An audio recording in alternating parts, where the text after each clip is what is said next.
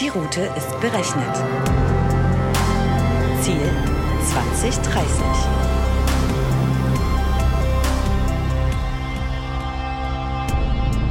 Hallo und herzlich willkommen zu einer neuen Folge auf der Road to 2030, dem Podcast zu Technologie und Gesellschaft von Dell Technologies. Unser heutiger Gast ist Janine Wegner, Global Thought Leadership Strategy, direkt aus Austin, Texas von Dell Technologies, mit der wir heute über den digitalen Transformationsindex sprechen wollen.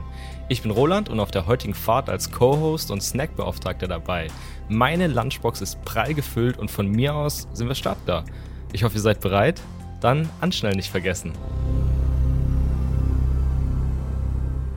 Heute sitzt wieder mein geliebter Kollege Benny am Steuer auf unserer Reise ins Jahr 2030. Hi Benny, wie geht's dir? Hi Roland, vielen Dank, mir geht's super. Ähm, ich freue mich wahnsinnig auf diese nächste Station auf unserer Road to 2030, diesmal mit unserer Mitfahrerin Janine Wegner. Janine, herzlich willkommen bei uns im Podcast. Ich hoffe, du sitzt bequem. Ich sitze bequem. Hallo an alle. Perfekt. Janine, ähm, am Anfang würden wir gerne mit einem kleinen Motorcheck oder Warm-up anfangen, ähm, so dass dich unsere Hörerinnen und Hörer ein bisschen besser kennenlernen können. Ähm, das Ganze läuft so ab: Ich stelle dir oder ich sag dir immer zwei Begriffe und du haust einfach kurz spontan den raus, der dir am ehesten zusagt. Okay? Okay. Früh oder spät aufsteher? Wochentags früh, Wochenende spät. Sommer oder Winter? Herbst. Online-Shopping oder äh, Physical Shopping im Geschäft? Ja, jetzt zurzeit nur Online-Shopping. Ähm, aber wenn es wieder möglich ist, dann freue ich mich auch mal durch die Läden zu stöbern. Sehr gut. Ähm, Netflix oder TV? Netflix. Büro oder Homeoffice? Homeoffice, seit März. Sehr gut. Und äh, Digital Early Adopter oder lieber Follower? Early Adopter. Alles Neue, was glänzt und scheint. Super.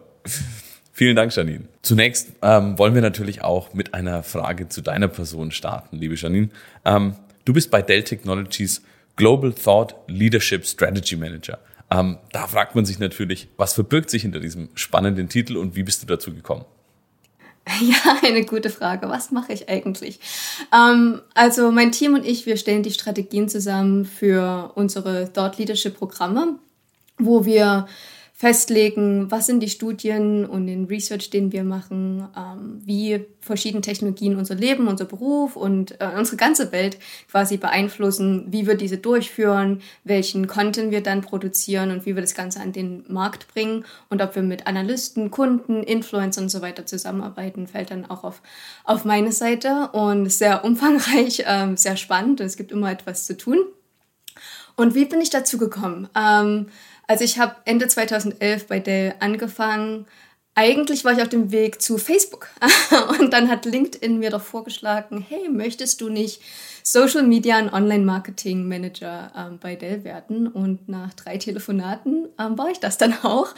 Und seitdem habe ich auf verschiedenen lokalen, regionalen, globalen ähm, Ebenen ähm, diverse Brand, Content, Digital Marketing, Social Media Marketing gemacht und bin vor vier Jahren dann in die USA gezogen aus, aus Deutschland, hier nach Austin, Texas, in die Hauptgeschäftsstelle und war zuerst im Entrepreneurship-Bereich ähm, tätig und bin dann vor drei Jahren im Thought Leadership-Bereich hängen geblieben. Wow, spannend. Ja, das ist ja wirklich eine äh, sehr coole Geschichte.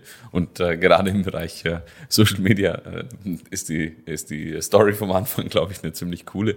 Ähm, das freut mich. Also ähm, hört sich so an, als ob du dich sehr wohlfühlst und äh, als ob du auch wirklich eine sehr spannende Aufgabe hast.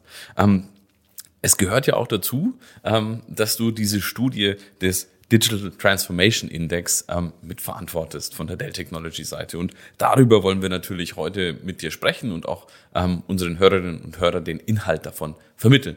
Jetzt ist die Frage, worum geht es da denn eigentlich?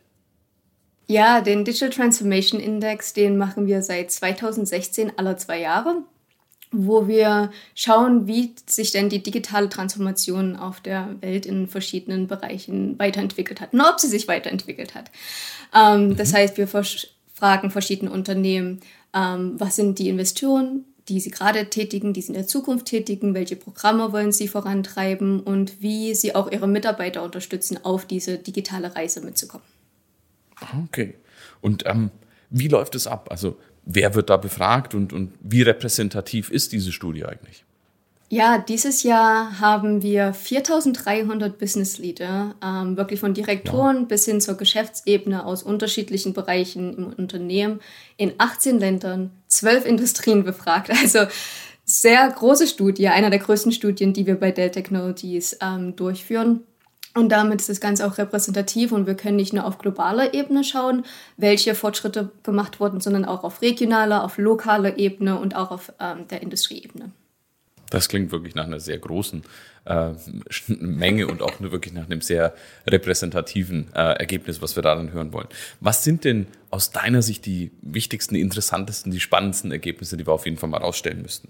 Ja, grundsätzlich würde ich erstmal ähm, schauen, dass das Herz der, der Studie Hanses Index die Gruppierungen in fünf verschiedene Gruppen sind. Also angefangen von den Unternehmen, die gar keine Investitionen gerade in verschiedene Digitalprogramme unternehmen. Das sind die Digital Laggards, die, die letzte Gruppe sozusagen, bis hin zu den Digital Followers, die schon ein paar ähm, gemacht haben, die Digital Evaluators, die Mittelgruppe, die schon einige Sachen umgesetzt haben, aber immer noch ein bisschen zögerlicher sind, noch mehr zu machen, bis hin zu den Digital Adopters und dann die Top-Gruppe, die Digital Leaders, die sozusagen viele Programme schon durchgesetzt haben, umgesetzt haben, die Ergebnisse schon ernten konnten und digital in ihre DNA des Unternehmens wirklich eingebaut haben. Und die wesentlichen Ergebnisse dieses Jahr war, dass wir in all diesen Kategorien ähm, Wachstum beziehungsweise in unteren Kategorien einen ein Fall, einen Drop gesehen haben, was im Grunde bedeutet, dass Transformation dieses Jahr wirklich beschleunigt wurde, was natürlich toll ist. Das heißt also, Digitalisierung und Transformation geht wirklich stark nach vorne als eines der großen Ergebnisse dieses ja. Jahr. Okay. Und ähm, gab es was, was dich besonders überrascht hat in den Ergebnissen? Ja, wir haben zum Beispiel gesehen, dass die Digital Leader Gruppe um ein Prozentpunkt gestiegen ist. Und das mag erstmal nicht viel klingen, aber in 2016, 2018 war es, hat sich das bei 5% festgehangen und dieses Jahr haben wir das erste Mal einen Sprung gesehen. Und das ist die, wie gesagt, die Top-Gruppe. Es ist schwierig, in diese Gruppe reinzukommen. Von daher ein Prozentsprung ähm, ist sehr, sehr, sehr gut. Aber in der zweiten Gruppe, in der Digital Adopters Gruppe, haben wir einen 16% Sprung gesehen. 16%, das ist ähm, der Wahnsinn. Vorher haben wir nur ähm, weniger Sprünge gesehen. Und von daher ist, ist das eines, was grundsätzlich sehr überraschend war, dass es so viel Bewegung gab. Für mich persönlich ähm, gab es eigentlich ein, ein paar Daten, die, die mich bewegt haben. Und zwar, wir wissen, mhm. dass 2020 ein sehr ähm, aufregendes, schwieriges Jahr war, aber trotzdem sehr spezielles Jahr, genau.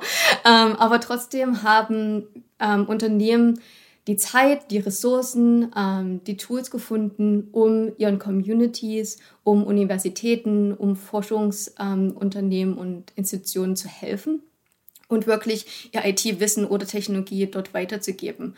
Und das ist so diese, diese menschliche Seite der, der, der Unternehmen hat mich äh, persönlich am, am meisten bewegt.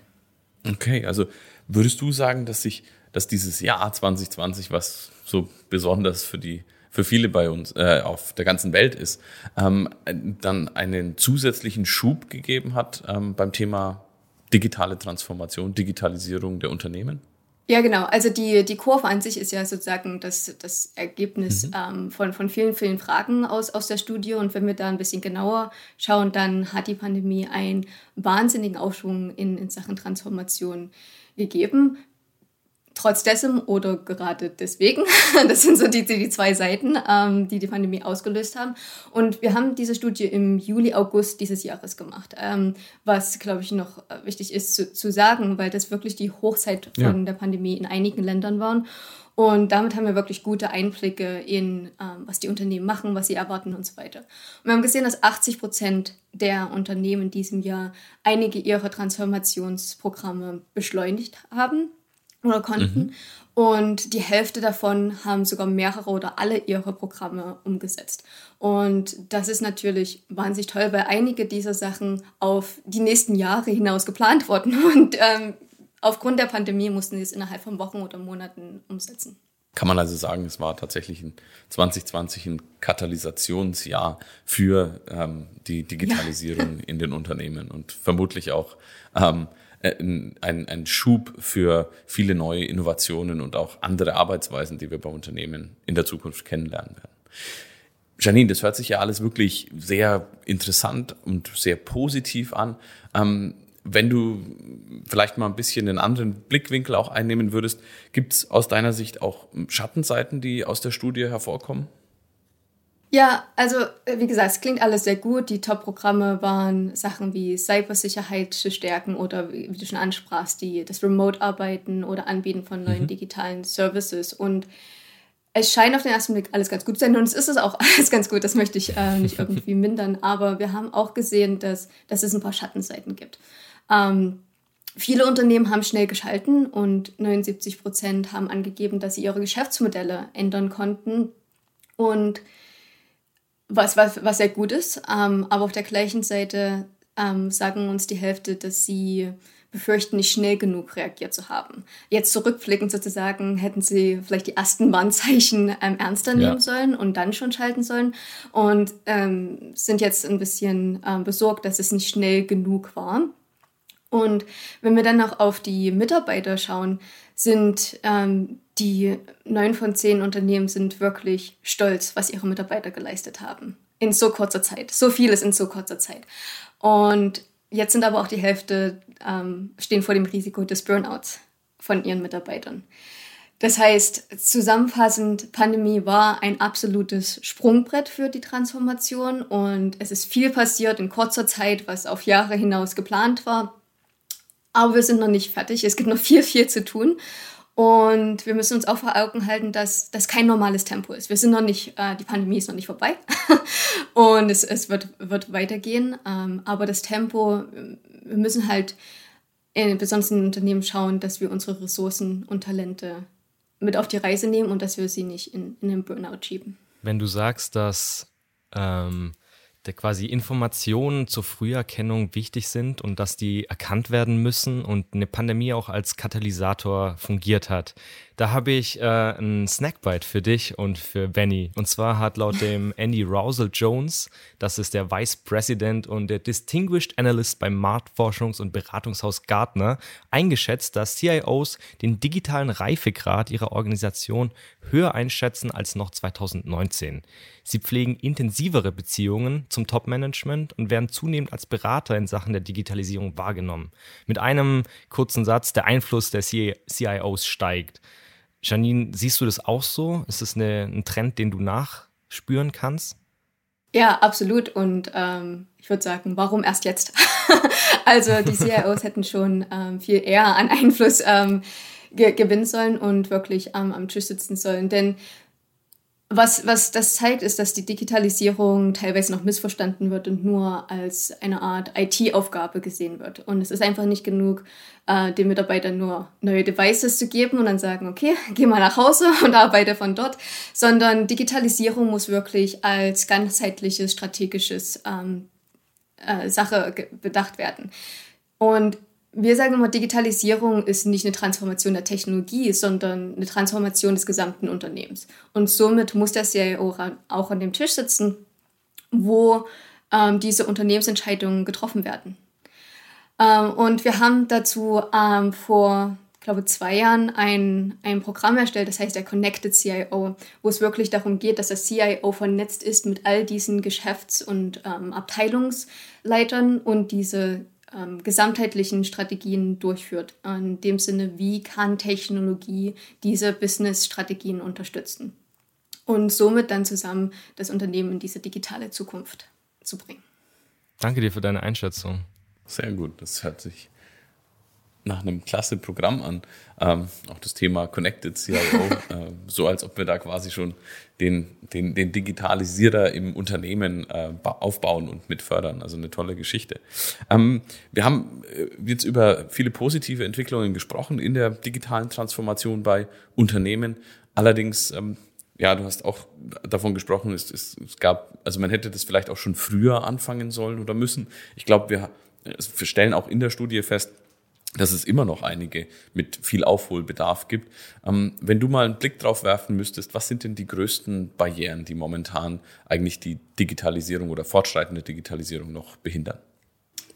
Ja, ähm, also wie gesagt, wir machen ja den digitalen Transformationsindex schon seit ein paar Jahren und es haben sich in den letzten Jahren so drei Dinge an, an der Spitze festgesetzt. Ähm, die Top-Barriere ist wirklich die Bedenken um Datenschutz und Cybersicherheit.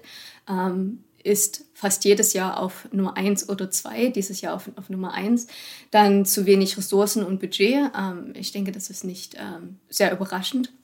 Und die dritte Barriere, die wir dieses Jahr ähm, sehen, ist eigentlich eine sehr interessante, denn es ist die, dass das Unternehmen überwältigt sind von der Datenflut und nicht wissen, wie sie die Daten in richtige Insights übersetzen, die dann zu Business-Entscheidungen ähm, hilfreich sind. Und wenn wir uns diesen Trend angucken, in 2016 war das noch ähm, auf Platz 11 der, der Top-Barrieren, ähm, ist hochgeschossen 2018 auf Platz 3 und äh, bleibt weiterhin auf Platz 3. Und wir denken, dass das eine Barriere wird, die nur noch zunehmend steigt, weil wir sind sozusagen im Jahrzehnt der, ähm, von der Daten und wir sind in die Richtung Setabyte World un unterwegs. Also es werden noch so viele Daten auf uns einsprassen, wenn wir jetzt nicht ähm, es schaffen, die richtigen Tools und Prozesse einzusetzen, um diese Daten richtige Insights in Realtime ähm, umzusetzen, dann werden wir alle hinterherhängen. Und dieses Jahr eins auf, auf Platz vier ist das wirtschaftliche Wachstum, was nicht überraschend ist in, in diesem Jahr. Ja. Aber natürlich auch das ähm, war eine Sache, die, die natürlich alle Unternehmen ähm, betroffen hat. Und von daher, ja, es sind immer Barrieren da, aber die Frage ist, was, was machen die Unternehmen damit und reagieren sie natürlich darauf. Okay, super. Ich meine, ähm, Daten werden ja auch als, ähm, ich sag mal, der neue Rohstoff eigentlich ähm, gerade in einer digitalisierten Welt und mit einem digitalen Businessmodell behandelt. Von daher ähm, ist das, glaube ich, ein ganz wichtiger Punkt, den du angesprochen hast, dass Daten, dass Unternehmen in der Lage sein müssen, aus Daten natürlich auch die richtigen Schlüsse zu ziehen. Ist das aus deiner Sicht auch der Bereich, wo Unternehmen heute noch am meisten vielleicht tun oder investieren müssten, um diesen Rückstand schnell aufholen zu können? Oder gibt es da noch andere? Ja, wir sehen verschiedene Bereiche. Ähm, und Unternehmen haben erstmal zugegeben, dass sie nicht die richtige Technologie hatten oder nur vier von zehn Unternehmen sagen, sie hatten die richtige Technologie, um schnell reagieren zu können. Und die meisten geben zu, dass sie eine viel flexiblere, ähm, agilere ähm, Technologie und IT brauchen. Und wenn wir da schauen, worin sie gerade jetzt investieren, dann sind das Sachen wie Cybersicherheit und die richtigen Tools oder Datenmanagement-Tools und Prozesse. Also sie wissen, was ihre Barrieren sind und sind bereit, darin zu investieren. Ähm, wir fragen aber auch, was sie in, den, in der Zukunft ähm, investieren wollen, also die nächsten ein bis drei Jahre. Und da haben wir festgestellt, dass ähm, die Investitionen etwas zurückgegangen sind. Das heißt, äh, sie sind, Unternehmen sind zögerlicher in nicht nur grundlegende Technologien wie Multicloud und, und so weiter zu investieren oder das Ermöglichen von Remote-Arbeitsplätzen, ähm, sondern auch in neuere Technologien wie Edge, künstliche Intelligenz, virtuelle Re Realität. Und das gibt uns etwas zu bedenken, denn ähm, die, wir haben gesehen über die letzten Jahre, dass die Unternehmen, die bereits in die Zukunft investiert haben, auch besser bereit waren, auf Disruptions, Pandemien, was auch immer kommt, zu reagieren. Ähm, und wenn wir jetzt sehen, dass die Investitionen zurückgehen, dann besorgt uns das schon, weil was machen wir? Wenn, wenn der Trend weitergeht mit Remote-Arbeitsplätzen zum Beispiel, ähm, erwarten wir von unseren Kollegen, dass sie schneller und besser miteinander arbeiten, dass sie immer noch effizient sind, dass sie kollaborieren und so weiter. Aber wenn wir die nötigen Mittel, äh, wie zum Beispiel virtuelle oder erweiterte Realitäten oder andere Kollaborationstechnologien, nicht bereitstellen und nicht darin investieren, dann können sie das nicht machen. Von daher ist das eine Sache, die wir noch genau betrachten wollen. Warum geht, ähm, geht das zurück?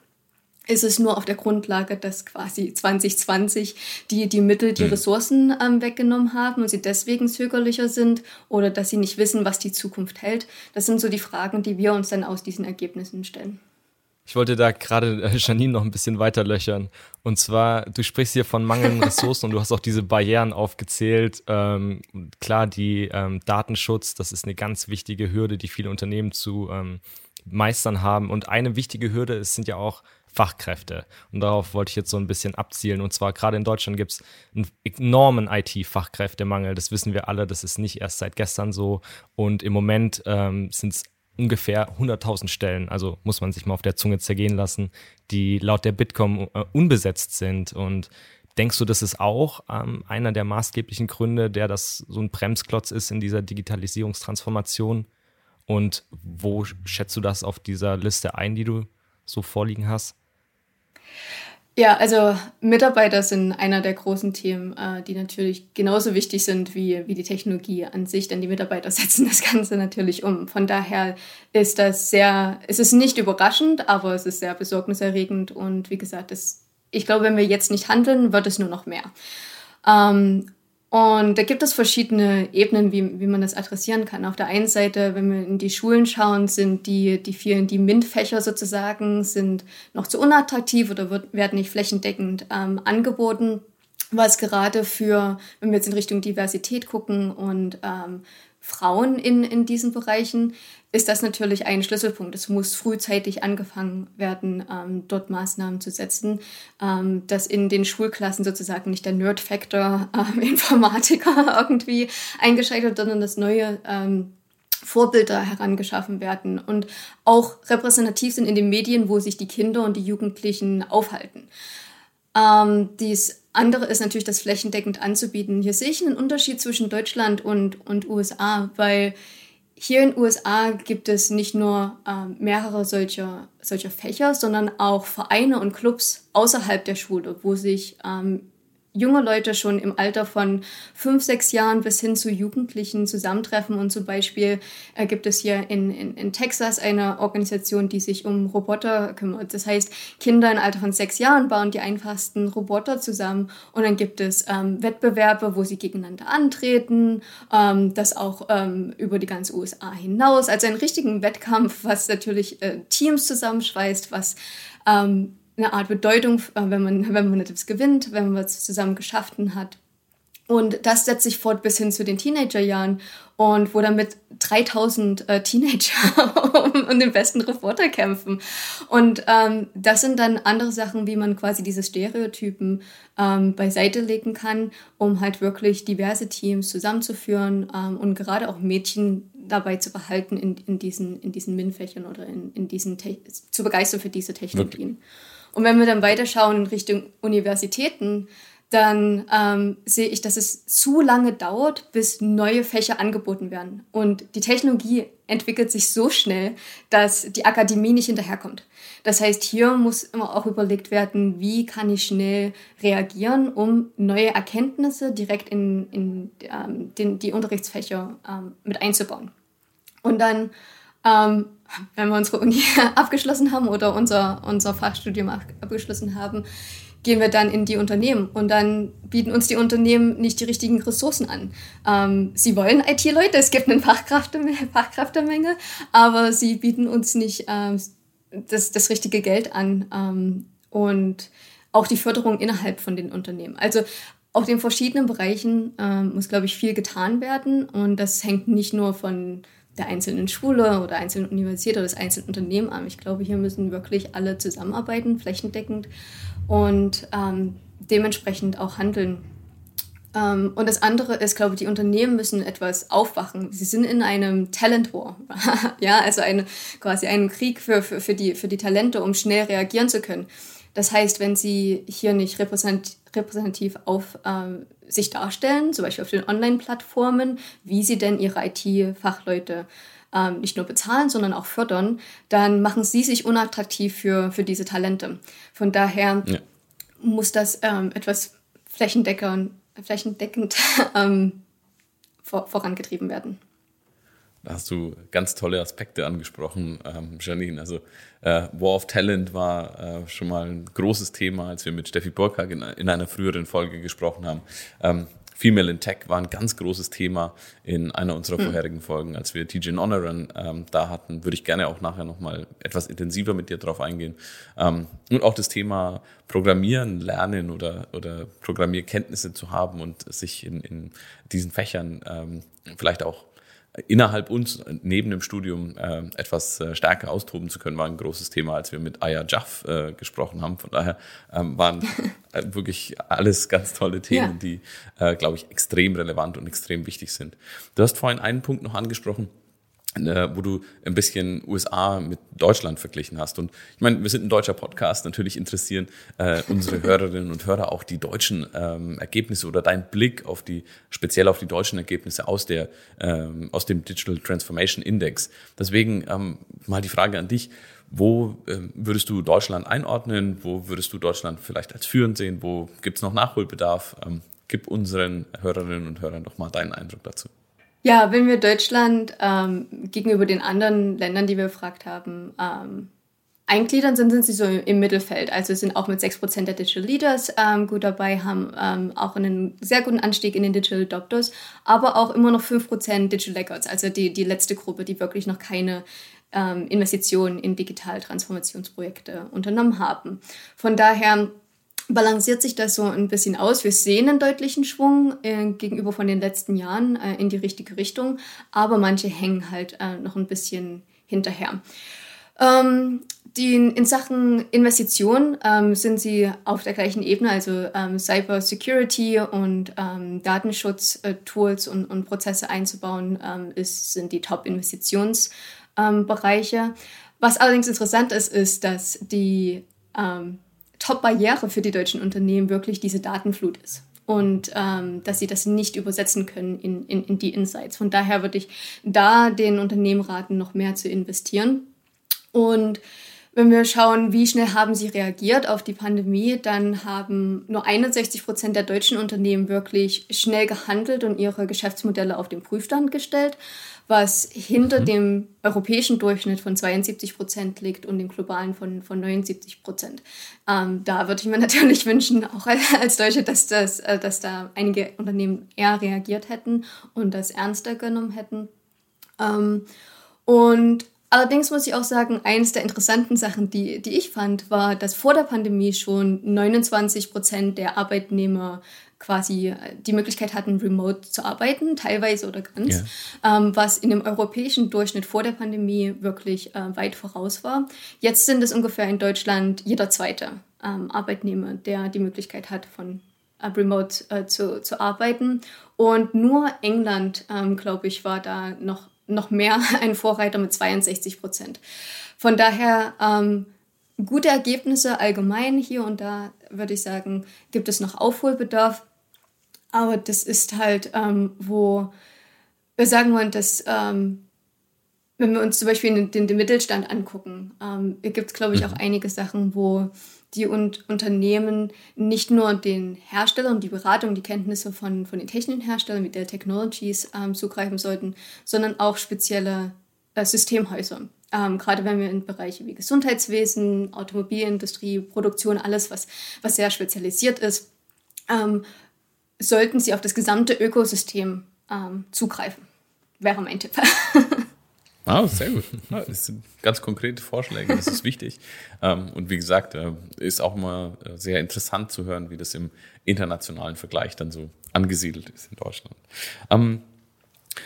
Wir sind ja auf der Road to 2030 unterwegs mit diesem Podcast. Deswegen ähm, mal meine Frage an dich. Also wenn wir die Ergebnisse, die du jetzt gesehen hast aus dem bisherigen Digital Transformation Indexes und auch wie sich das entwickelt hat, ähm, wenn du das mal weiterspinnst bis Richtung 2030, was denkst du, wo wird sich das hin entwickeln? Ja, also wir haben ja dazu auch ein, ein paar Studien gemacht, ähm, dazu vielleicht äh, später ein bisschen mehr. Aber wenn wir jetzt ähm, gerade in, in den Transformationsindex schauen, äh, gab es auch ein, ein etwas ein, ein Paradox. Ähm, Unternehmen, wie gesagt, die waren zögerlicher in neue Technologien zu investieren in, in der Zukunft, aber sie hegen große Erwartungen gegenüber diesen, diesen neuen Technologien. Also zum Beispiel, wenn es um erweiterte oder virtuelle Realität geht, ähm, dann hoffen sie, dass diese Technologie ähm, sie dazu bringt, neue Sachen schnell und effizient ähm, zu lernen und sozusagen Theorie und Praxis zusammenzuführen äh, durch ähm, die, die verschiedenen Gläser oder die virtuelle Realität, in der sie arbeiten können und ähm, wirklich auch und, äh, Talente von verschiedenen Bereichen mit einbringen können, egal wo sie auf der Welt sitzen, ob in den USA oder, oder in Deutschland. Genau. Ähm, oder zum Beispiel die künstliche Intelligenz und neue Datenmodelle. Sie hoffen, dass das ihnen hilft, äh, potenzielle neue äh, Disruptions oder Pandemien oder was auch immer, was äh, das Businessmodell auf den Kopf stellt, dass sie das frühzeitig erkennen können. Und das sind natürlich äh, sehr spannende Erwartungen und dem stimme ich zum Beispiel überein. Aber dann frage ich mich, warum investieren Sie nicht in diese Technologien? Auf wen warten Sie? Ähm, dass es dann äh, auf einmal vom Himmel fällt, das wird nicht passieren. Ähm, von daher ist das etwas sehr Interessantes, wo wir sagen, okay, ihr wollt, dass das passiert und dass ihr das machen könnt, aber ihr wollt nicht investieren. Ähm, wie gesagt, und daher unseren, unser Aufruf, wenn diese Erwartungen gehegt werden in den Unternehmen, wie neue Technologien oder äh, generell Technologien ihnen helfen werden oder wie sie wollen, dass es ihnen hilft, dann müssen sie auch darin investieren. Verstehe ich und macht sicherlich viel Sinn. Ich finde, es ist auch ein super spannendes Thema und äh, ja, wenn ich daran denke, Digitalisierung, ich glaube, der Antagonist dazu ist so ein bisschen zur Digitalisierung, ist noch das Analoge und was ist analoger als Papier und da hat mich so der Snackpipe, den ich jetzt euch gleich kredenzen möchte, so ein bisschen zum Schmunzeln gebracht. Und zwar hat ähm, jedes dritte Unternehmen in Deutschland arbeitet mittlerweile papierlos, weitestgehend. So der Outcome der Bitkom Digital Office Index Befragung. Ähm, grundsätzlich natürlich eine super Sache und ähm, ja. Meine Frage ist jetzt, meinst du, das wird zunehmend ein stärkerer Bestandteil des Digitalisierungsprozesses in den deutschen Unternehmen zu sein, auch mehr auf Nachhaltigkeit zu achten? Ja, das hoffe ich doch. um, und das nicht nur in Deutschland, sondern wirklich, wirklich überall. Um, und ich habe zum Beispiel keinen Drucker. Um, ich auch nicht. und es nervt mich wahnsinnig, wenn ich, wenn ich äh, ein Formular oder irgendein Ticket ausdrücken muss, damit ich das dann, wie gesagt, hier gerade in der Pandemie wird ja nichts mehr weitergereicht, ich dann durch die Glasscheibe einfach nur halte, dass ich es habe und dann mein, das Papier wegschmeißen muss. Es ist, also das ist, da fehlt bei mir das Verständnis. Und von daher, und, und das andere ist, wenn, wenn Bürokratie digitaler wird. Ähm, und erstmal machen, werden keine Fehler mehr gemacht, das unleserlich ähm, auszufüllen. Es wird alles mhm. äh, maschinell. In jedem Kästchen steht ein Buchstabe. Ähm, außerdem habe ich dann ein, quasi einen digitalen Nachweis, was denn damit passiert und kann gegebenenfalls mit, ähm, nachverfolgen, wo im Prozess sich das gerade äh, befindet. Und ähm, muss nicht wochenlang warten, um ein Status-Update ähm, zu bekommen. Ähm, interessanterweise haben wir auch unsere ähm, Unternehmen gefragt, ob sie denn in nachhaltige Technologien investieren würden. Und leider nur die Hälfte, knapp die Hälfte haben gesagt, ja, dass sie das priorisieren, priorisieren auf die nächsten, äh, auf die nächsten Jahre. Und das sind Sachen wie recycelbare Materialien oder Technologien und IT, die weniger Ener Energiebedarf ähm, haben, was Gutes, aber meiner Meinung nach noch nicht genug. Also mehr davon bitte.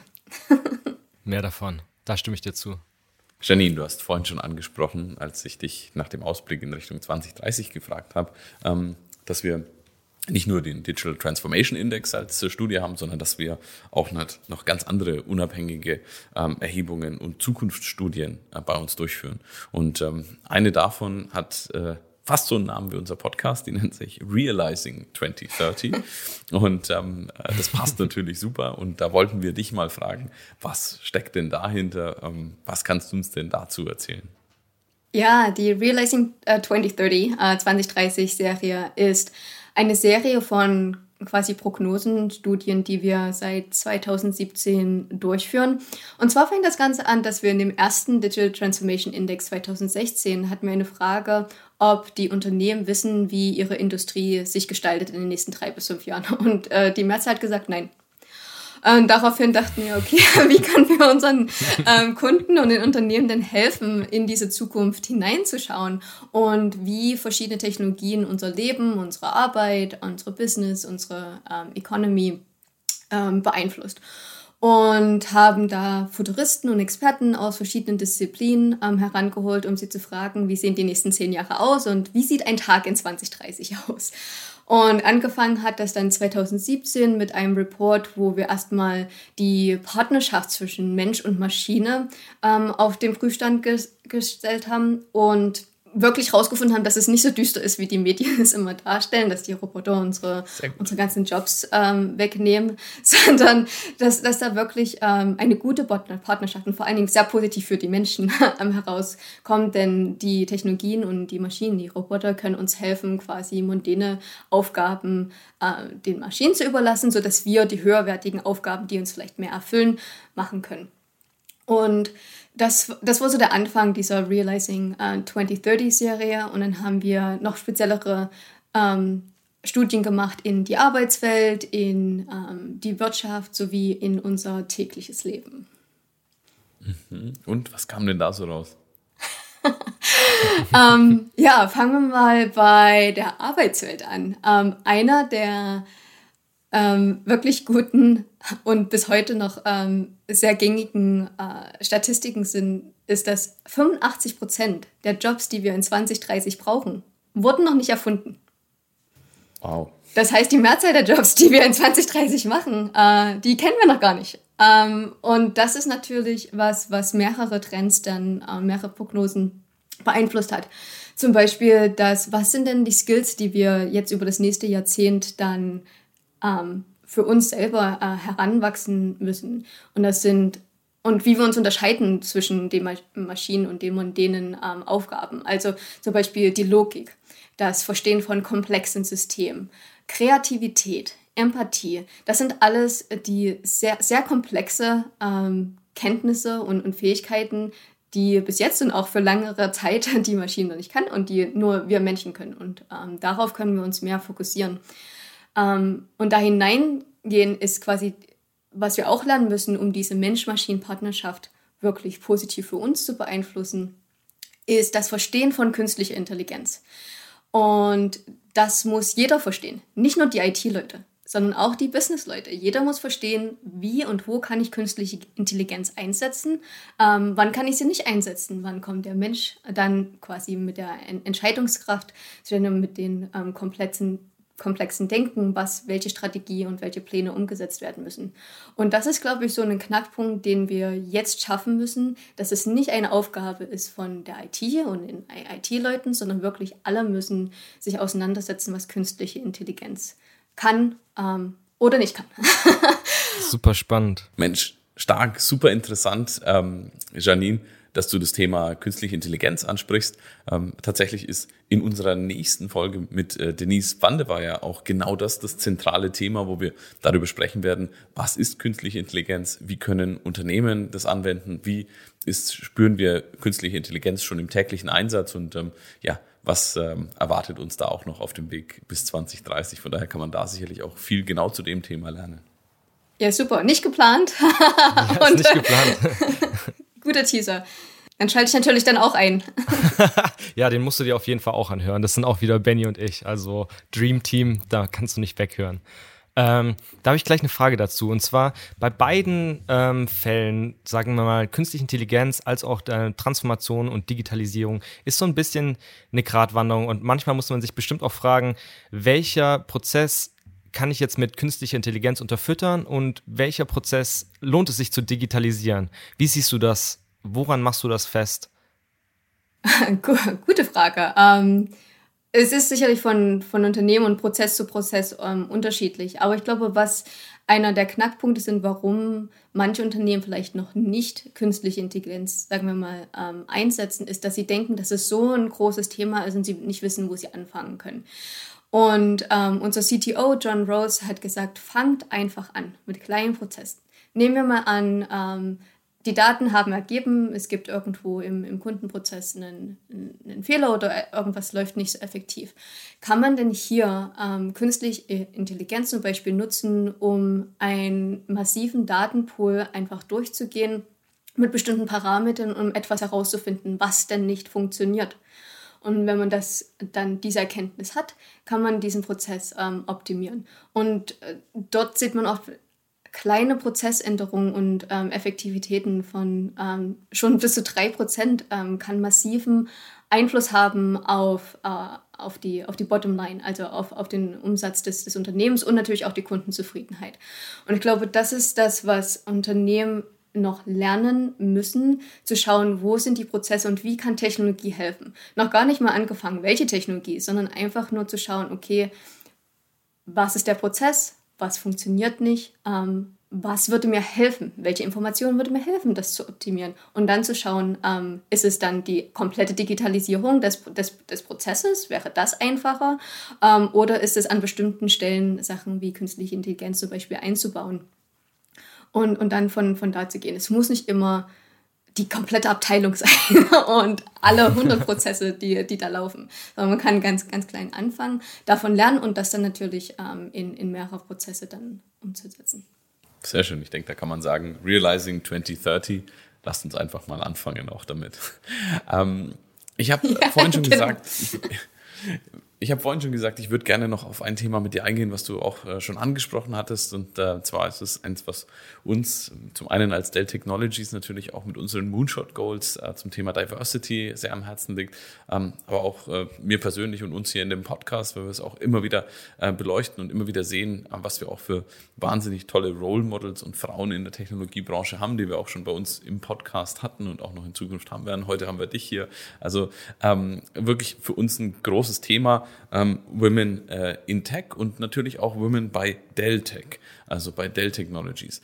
Und da jetzt mal die Frage an dich. Ähm, ich meine, äh, Frauen in technischen Berufen, vielleicht Frauen auch ein, einfach in der IT-Branche und Frauen bei Dell Technologies. Wie ist da deine Erfahrung diesbezüglich und was ähm, ja, kannst du uns zu dem Thema mitgeben? Ja, wie du schon äh, gesagt hast, würde ich da unterscheiden zwischen Frauen in technischen Berufen und Frauen in der IT-Branche. Zum Beispiel, ich bin, ich bin mhm. in keinem technischen Beruf, ich bin im, im, Marketing tätig, aber mich interessiert einfach die Technologie und was die Technologie machen kann. Das, das war schon immer so. Ähm, von daher denke ich einfach, dass Frauen in der Technologiebranche. Da hat sich schon einiges ähm, getan in den, in den letzten Jahren und Sachen wie Quota und so weiter, das, das kann man debattieren, ob das gut ist oder nicht gut ist, hat sicherlich einigen äh, Schwung gegeben. Aber auf die Sache, die mich am meisten beschäftigt, ist eigentlich, dass mehr Frauen ähm, werden angestellt in, in der Technologiebranche und aber werden oftmals nicht gefördert und befördert. Das heißt, wenn wir mhm. uns in vielen Unternehmen mal anschauen, dann ist, sieht man so in den unteren Bereichen, ähm, dass die dass es Frauen, Männer relativ ausgeglichen sind, teilweise sogar einen ähm, Überschuss an, an Frauen ähm, da sind. Aber wenn es zu Sachen geht wie Beförderung in Spitzenpositionen, dann sehen wir wiederum, dass mehr Männer befördert werden. Mhm. Und ähm, da hilft es zum Beispiel nicht die Quotas in den höchsten Spitzenpositionen, Betriebsräten und ähm, verschiedenen Gremien und äh, Geschäftsführerpositionen, sondern auch in, in dieser ähm, Mittel, äh, quasi Führung, Führungsklasse ja. mehr zu, mhm. zu fördern und befördern, damit wirklich der Talentpool, der weibliche Talentpool für diese Spitzenposition ähm, besser dargestellt wird. Und das sehe ich noch als großen Knackpunkt. Also es wird oftmals auf der einen Seite ähm, unten, mhm. dass äh, mehrere Talente auch gerade von den Universitäten äh, rekrutiert werden, aber dann wie bekomme ich sie wirklich an die Spitzenposition? Und Frauen ähm, in den technischen Bereich, also haben wir ja schon vorhin drüber gesprochen, ähm, dass es schon in der Schulzeit an, anfangen muss und ähm, dass gerade Mädchen oder junge Teenager im Alter von 12 bis 14 Jahren gibt es einige Studien, dass das der Knackpunkt ist, wo sie sich von diesen MINT-Fächern ab, ähm, abneigen. Und da muss mehr getan werden. und, und, die ganzen anderen Sachen, die wir schon gesagt haben. Und ich glaube auch die, die Stereotypen und ähm, dass sie auf den Medien präsent sind. Ob das jetzt Instagram ist oder ja. Twitch oder was auch immer die, die Jugendlichen heutzutage konsumieren, da müssen diese Vorbilder ähm, gezeigt werden. Und das ist auch was, wenn ich jetzt auf äh, Frauen in Dell Technologies sehe, was, was wir vorantreiben und wo ich auch immer schaue, ob ich da ähm, was zu beitragen kann, ist die ähm, wirklich brillanten Köpfe, weiblichen Köpfe in unseren Innovationsteams ähm, über die ganze Welt hinaus irgendwie darzustellen, zu zeigen. In Blogs, in Videos, in Podcasts ähm, und quasi ja. ein Spotlight auf sie zu werfen, was sie machen, wo sie herkommen, wie sie dazu gekommen sind und ähm, was sie für, für Dell machen und welche Innovationen und Technologien sie denn vorantreiben. Und das ist so mein kleiner Beitrag zu dem Ganzen bei, bei Dell Technologies und ähm, ist für Klasse. mich immer wahnsinnig spannend, äh, diese, diese Leute auch zu finden und diesen Spotlight auf sie zu stellen. Es ist super spannend, weil trifft auch genau den Punkt, den wir äh, unter anderem mit äh, Tijan Honoran in einer vorherigen Folge besprochen haben, wo wir, wo wo es um äh, das Thema Sichtbarkeit ging. Ja, also ähm, weil der Titel ihres letzten Buches ist äh, Nur wer sichtbar ist, findet auch statt.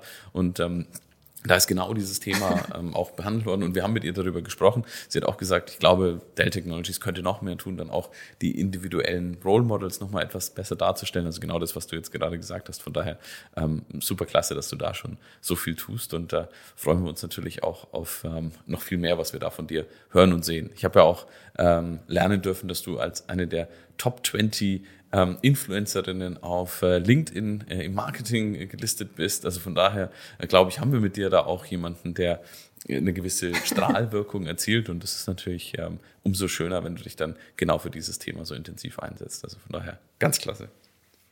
Ja, das war auch eine super, super Podcast-Folge, äh, die, äh, die, die ich wirklich von äh, Anfang bis Ende gehört habe.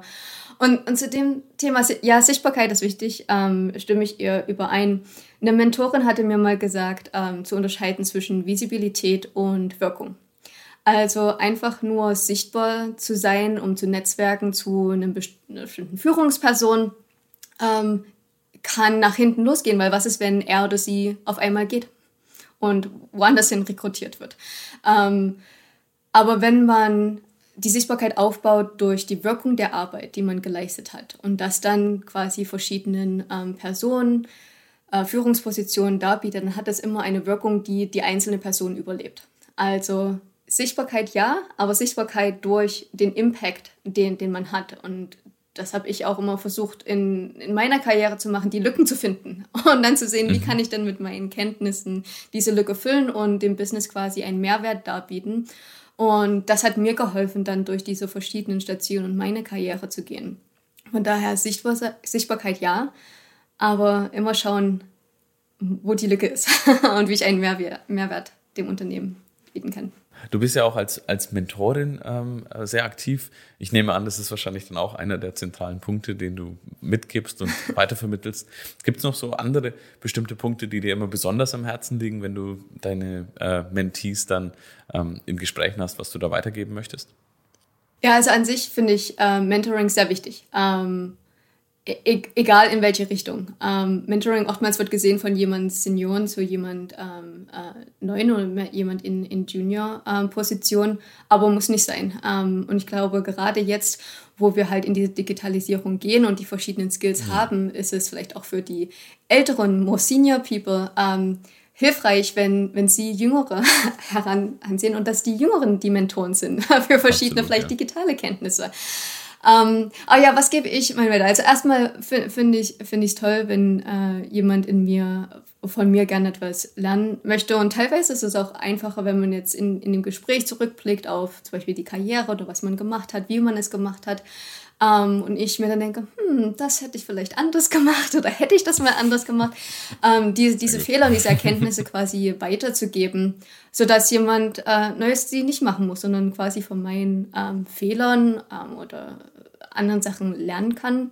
Warum nicht? Und ich lerne auch immer etwas Neues, Neues dazu, ähm, wie, wenn jemand Neues ins Unternehmen kommt, wie er denn das Unternehmen ähm, war, äh, statt, äh, wie, wahrgenommen wird, wie, äh, wie verschiedene Bereiche wahrgenommen werden, ähm, was gut ist, was nicht gut ist und wie ich dann vielleicht helfen kann, durch diese ähm, Corporate World durchzusteigen und, äh, und den Karrierepfad äh, Ich finde es richtig stark, dass du da auch eine Mentorin bist. Und ich habe auch ein Zitat auch von jemand, der auch viele äh, Mentees hat, und zwar von Sheryl Sandberg. Die ist Geschäftsführerin von Facebook, deinem fast Arbeitsgeber. Gott sei Dank haben wir dich. Ähm, und zwar hat sie gesagt, es ist der absolute Luxus, Leidenschaft mit Leistung zu kombinieren. Und es ist der wahre Weg zum Glück. Siehst du es auch so? Ist es der wahre Weg zum Glück, Leidenschaft mit Leistung zu kombinieren? Absolut. Ähm äh, war auch mein Motto. Also ich habe zum Beispiel meine Studienfächer und äh, welche Studienprogramme ich gemacht habe, habe ich aus dem Grund gemacht, weil ich gesagt habe, ich möchte einmal, also ich möchte Arbeit machen, die ich machen möchte, für die ich mich interessiere. Nicht damit ich äh, arbeiten gehe, weil ich arbeiten gehen muss. Ähm, und das war so immer mein, mein, mein Leitfaden, dass ich quasi meine Leidenschaft finden, finden wollte und dann in den Bereichen arbeiten kann. Und das ist auch eine ähm, der Sachen, die mich immer vorantreibt, wenn ich meine Zukunft plane. Was sind die Sachen, die mich interessieren, wo ich wirklich 100% geben kann, weil mich das dann erfüllt. Ähm, und von daher absolut. Sollte vielleicht ein Tattoo Sehr sein. Hervorragend. ähm, ja, also äh, wir ähm, nähern uns auch schon mit äh, hoher Geschwindigkeit der, äh, dem Ende unserer heutigen Etappe. Vorne kann ich schon fast das Ziel erkennen. Ähm, deswegen gerne noch eine persönliche Frage an dich, Janine, auch gerade weil du den Blick auf die Zukunft geworfen hast, jetzt gerade ja schon. Ähm, worauf freust du dich denn auf der Road to 2030 am meisten? Und ähm, was denkst du, welche Technologien dein Leben am stärksten beeinflussen und verändern werden? Uh. Also alles, was äh, mit Kommunikation zusammentut. Und wie gesagt, ich bin in den USA. Ähm, die meisten meiner Familienfreunde sind ähm, in Deutschland. Das heißt, alles, was mich vielleicht von A nach B schneller bringt, wäre wär definitiv etwas, ähm, was, ich, was ich kaufen würde. Ähm, aber auch gen generell, ich glaube, die, der, die erste Etappe sind diese Kommunikationsmittel, ob ähm, die virtuelle Realität zum Beispiel, dass man einfach präsenter ist in, und sich quasi in einen Raum ähm, auf der anderen Seite der Welt schalten kann. Und das andere, was glaube ich, das hatte ich schon in 2013, hatten wir mal ähm, so ein, eine Veranstaltung mit, mit einem Künstler und der hat gefragt, was ähm, wenn du die Power hättest, mehr machen, mehr mit Technologie machen zu können, was, was wäre das denn? Und dann hat er quasi die Antwort äh, schnell gezeichnet. Ich habe damals schon gesagt, ein intelligentes Zuhause. Und zwar, wenn es mir nicht gut geht, dass dann durch diese Sensoren im Haus erkannt wird und dann äh, das Licht anders ist, ähm, vielleicht die Musik, die Temperatur, alles, was nötig ist, um mich auf eine bessere Laune zu bekommen. Ich glaube, das wäre cool. super gut. Dann wären die Leute äh, glücklicher, happier. Und ich denke, das könnte die ganze Welt gebrauchen. ähm, von daher ein intelligentes Zuhause, das die Leute glücklicher macht. Ich glaube, das wäre doch Gold wert. Sie haben Ihr Ziel erreicht.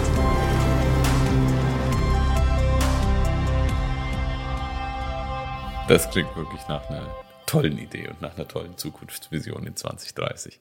Vielleicht auch schon schneller, wer weiß. Janine, es war eine fantastische Etappe heute mit dir. Es hat mir Riesenfreude gemacht. Ähm, von äh, 2011 angefangen, als LinkedIn dich quasi kurz vor Facebook noch zum Abbiegen im Navigationssystem in Richtung Dell Technologies gebracht hat, ähm, über unseren wirklich hochspannenden Digital Transformation Index, wo wir, glaube ich, echt tolle Dinge gelernt haben, zum Beispiel, was für ein starker Katalysator dieses Jahr 2020 für die digitale Transformation war, ähm, wo wir auch gesehen haben, dass die Mitarbeiter eine Riesenrolle bei diesem Thema spielen, im Zusammenspiel mit der Technologie natürlich dass äh, die größten Themen ähm, Cybersecurity, Remote Working und wie kann ich mit der großen Menge an Daten, die den Rohstoff der Zukunft eigentlich für mich als Unternehmen darstellen, umgehen, ähm, im Zentrum stehen. Dann ähm, natürlich auch der Vergleich ähm, international und Deutschland für unsere deutschen Hörerinnen und Hörer dieses Podcasts. Ähm, dann natürlich auch extrem interessant zu sehen, welche Rollenveränderung beim CIO stattfindet und wie wir auch von Dell Technologies mit äh, Programmen wie dem Connected CIO da die auch nach vorne bringen können. Und ähm, ja, dann ähm, natürlich unglaublich äh, interessant zu hören, wie Realizing 2030 ähm, die Zukunft projiziert, wenn wir sagen, 85 Prozent der Jobs, die dann ähm, stattfinden werden, existieren heute noch gar nicht, sind noch gar nicht erfunden und ähm, warum Kreativität, Empathie und auch das Verständnis von äh, künstlicher Intelligenz so zentral für uns für die Zukunft sein wird. Ähm, und dann natürlich äh, ein ganz wichtiges Thema auch mit dir als einer der Top 20 Marketing-Influencerinnen, ähm, Female in Tech ähm, und äh, was wir dafür tun können, um ähm, ja, die Diversität in der Technologiebranche noch weiter nach vorne zu bringen. Und ähm, dann werden wir sicherlich alle am Ende 2030 in ein Happy Home, so wie du das auch für deine persönliche Zukunft äh, dir wünschst, äh, zurückkehren können. Von daher, vielen Dank, Janine. Vielen Dank, dass ihr mich hattet. Vielen Dank, dass du da warst. Damit sind wir für heute schon am Ende unseres Technologiedialogs. Vielen Dank an unsere heutige Mitfahrerin Janine Wegner für das tolle Gespräch zum Digital Transformation Index. Wenn euch die Folge gefallen hat, würden wir uns sehr freuen, wenn ihr unseren Podcast abonniert. Das könnt ihr auf der Dell Technologies Mediathek, auf Spotify, Apple Podcasts, Deezer, Soundcloud und wer es auch noch sehen möchte, jetzt auch auf YouTube tun. In der nächsten Folge in zwei Wochen haben wir Dr. Denise Wandeweyer, Director of AI Engineering Operations bei der Initiative für Applied Artificial Intelligence, zu Gast, mit der wir über angewandte künstliche Intelligenz sprechen werden. Ich freue mich drauf und ich freue mich auf euch. Gute Fahrt bis dahin. Ciao.